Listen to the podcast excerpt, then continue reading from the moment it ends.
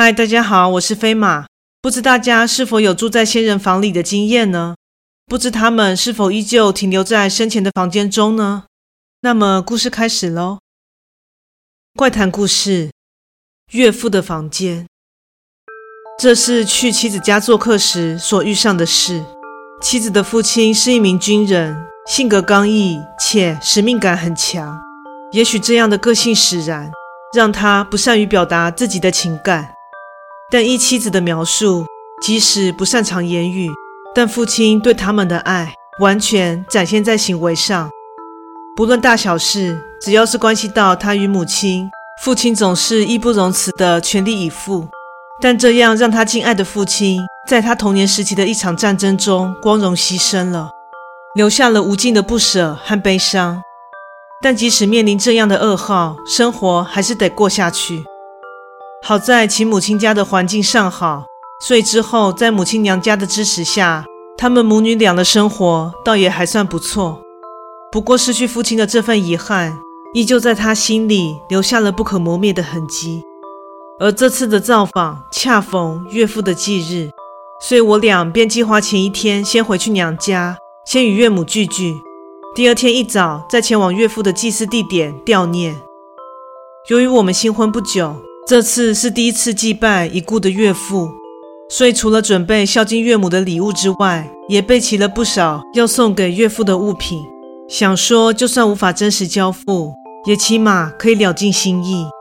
抵达当天正值午餐时间，当前脚才刚跨进大门，阵阵的饭菜香味便迎面扑鼻而来。原来岳母早已展现手艺，摆了一桌佳肴迎接我们。在稍作寒暄之后，便开始享用美食佳肴，在一边闲聊着的同时，话题也不免提及岳父。此时岳母也感伤地提及一段往事。唉，在他走的前几天，我还因为一些无聊的小事跟他起了冲突，但他总是一如既往的任凭我发脾气。你不知道，我宁愿他当时好好的跟我吵一架，跟我发一顿脾气呢。真是。对不住他啊，岳母感叹道：“妈，你可别这么说啊！若岳父大人真的跟你吵起来，可就大大脱离他的人设了。什么人设？到底在胡说什么啦？”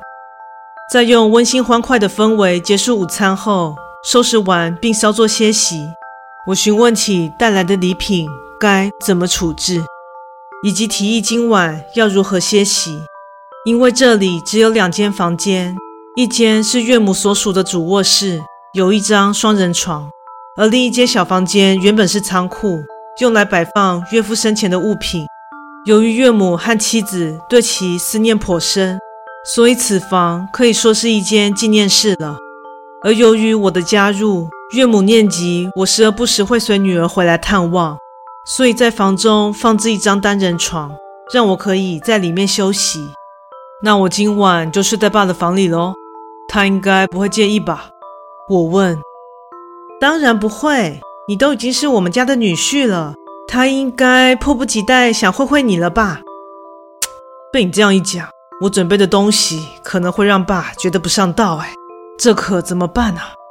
嗯，总之你就先把要给他的东西放在他桌上好了，至于他怎么觉得，晚上你就知道喽。在和妻子斗了一番嘴后，我领着要给岳父的物品进入了小房间。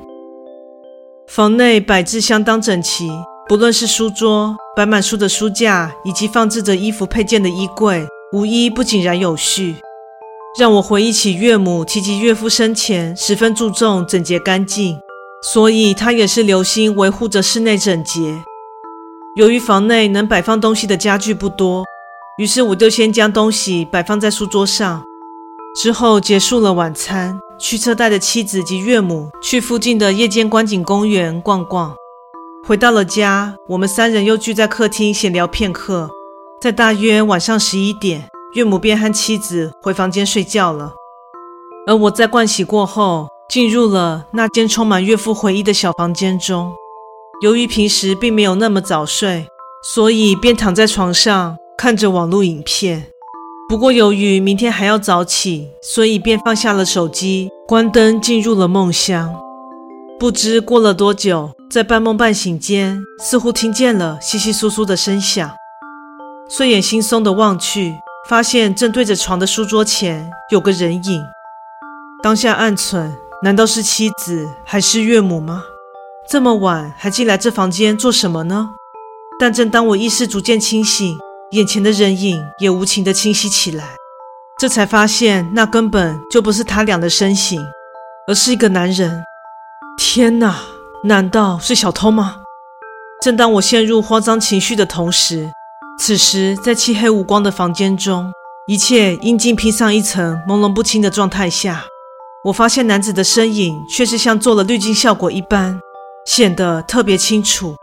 而这样的违和之处，马上让我得知眼前的对象也许并非人类，并感到全身冷汗直冒。正因为全神贯注的关注着，因此也察觉对方正在玩耍，摆弄着书桌上我所带来的那些物品。而对方应该是感知到我的视线，他抬起了头，并拿起桌上的一样东西，朝着我开口：“这些都是你带来的吧？那这是什么玩意儿？”虽然对眼前的不明存在感到害怕，但当下觉得也许不回答其问题更不妙，所以我眯着眼聚着焦观察。原来那是一尊钢弹的小模型。哦哦哦，那那是钢弹的模型？钢什么？是钢弹机器人的玩具模型？听了我的解释后，对方露出了困扰又疑惑的表情。接着，他放下了模型，向我缓缓地走了过来。